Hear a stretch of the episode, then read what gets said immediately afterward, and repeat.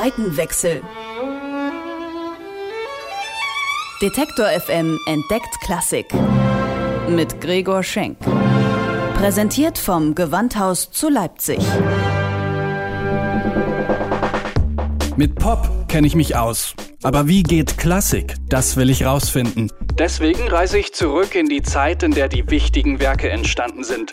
Zeit für einen Seitenwechsel.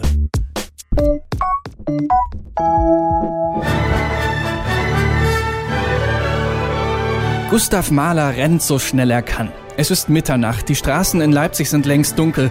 Von seinem Haus sind es nur ein paar hundert Meter bis zur Sebastian-Bach-Straße. Familie Weber wohnt hier, enge Freunde von Mahler. Noch nie kam ihm der Weg so kurz vor wie heute, in dieser Winternacht im Jahr 1888. Gerade hat er den ersten Satz seiner ersten Sinfonie zu Papier gebracht. Euphorisch stürmt er zu Karl und Marion von Weber und spielt ihnen den Satz am Klavier vor. Als der letzte Ton verklingt, sind alle hellauf begeistert. Zu dieser Zeit ist Gustav Mahler gerade mal 27 Jahre alt und schon Dirigent an der Leipziger Oper.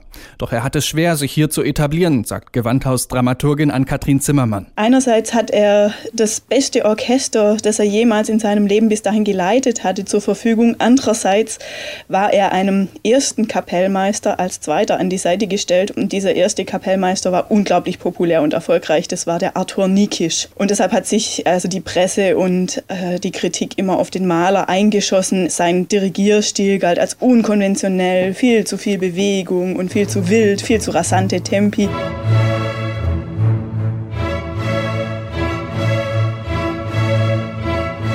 Mahler eckt an. Das gilt auch für seine eigenen Kompositionen. In denen finden Einflüsse aus allen möglichen Richtungen Platz. Da klingt zum Beispiel seine Studienzeit in Wien an. Walzerklänge und Wiener Unterhaltungsmusik, auch bekannt als Schrammelmusik. Dazu kommen Militärmärsche, wie er sie in seiner Jugend in Iglau erlebt hat, wo viele Regimenter stationiert waren. Manche sehen deswegen in Mahler einen Potpourri-Komponisten. Man hat also diese hehre, hochstehende Sinfonik da in Gefahr gesehen, durchwachsen und überwuchert zu werden von volksmusikalischen Formen, viel niedrigeren Musizierformen.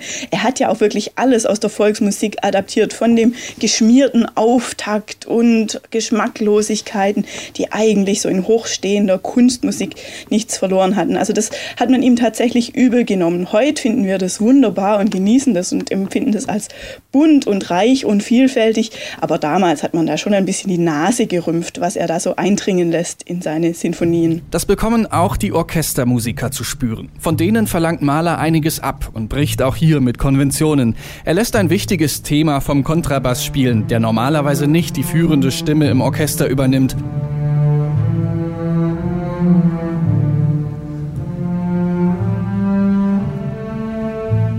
Oder setzt auf gedämpfte Klänge der Blechbläser, wagt schrille Klarinettentöne. Er treibt die Instrumentalisten an die Grenzen des Machbaren, auch heute noch. Kontrabassist Eberhard Spree ist gerade mit dem Gewandhausorchester auf Tour und spielt Abend für Abend Mahlers Erste.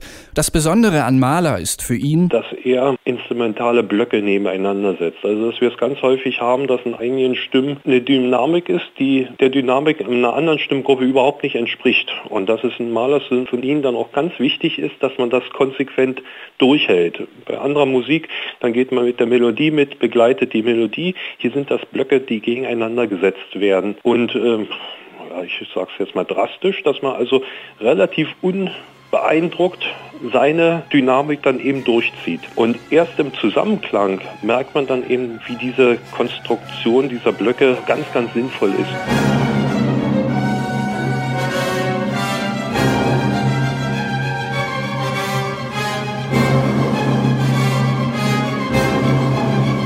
Doch was treibt Gustav Mahler 1888 zu kreativen Höchstleistungen an? Vielleicht ja die Liebe, wie so oft bei Mahler. Zu Marion von Weber fühlt er sich mehr als nur freundschaftlich hingezogen. Eine delikate Affäre, über die Mahler den Mantel des Schweigens legt. Doch sie inspiriert ihn scheinbar zu einer wahren Schaffensexplosion. In lediglich sechs Wochen schreibt er seine erste Sinfonie. Ein rasantes Komponiertempo, sagt Ann-Kathrin Zimmermann. Das zeigt eben auch, dass sich da offensichtlich ganz viel schon angestaut hat. Dass da in ihm musikalisch schon wahnsinnig viel existiert. Das sammelt sich so über die Zeiten Und man kann da eben die verschiedenen Stationen seines Lebens wiederfinden. Und plötzlich, vielleicht veranlasst eben durch diese Liebesaffäre, kommt es alles so in einem Schwall aus ihm heraus und er schreibt es nieder. Das ist wirklich nur noch ein Niederschreiben. Also das kann man gar nicht erfinden in der Kürze der Zeit.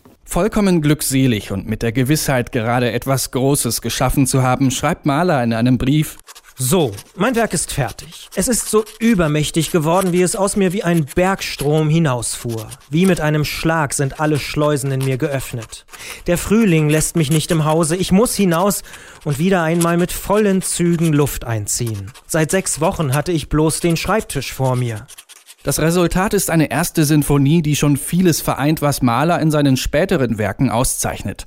Für Kontrabassist Eberhard Spree ist das nicht immer leicht verdaulich, aber immer ein großer Genuss. Mahlers Musik setzt Kraft voraus. Also Mozart oder sowas, das kann ich mir auch gut anhören, wenn es mir nicht gut geht. Mahler ist ja schwere Musik. Es gibt andere hochromantische Musik, wo man auch irgendwie schon sagt, oh, muss jetzt vielleicht nicht jeden Tag sein, man hat nur so ein bisschen einen Vergleich. Ein Stück Schwarzwälder Torte ist sehr schön, aber das zehnte Stück ist dann nicht mehr ganz so schön. Aber komischerweise ist das beim Maler nicht so der Fall.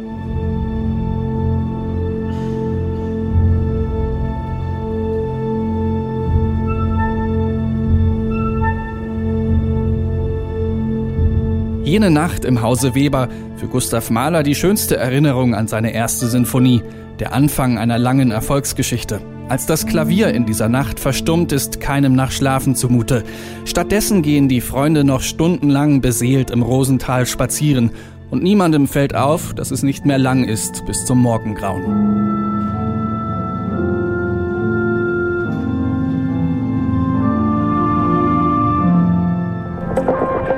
Seitenwechsel Detektor FM entdeckt Klassik mit Gregor Schenk. Präsentiert vom Gewandhaus zu Leipzig.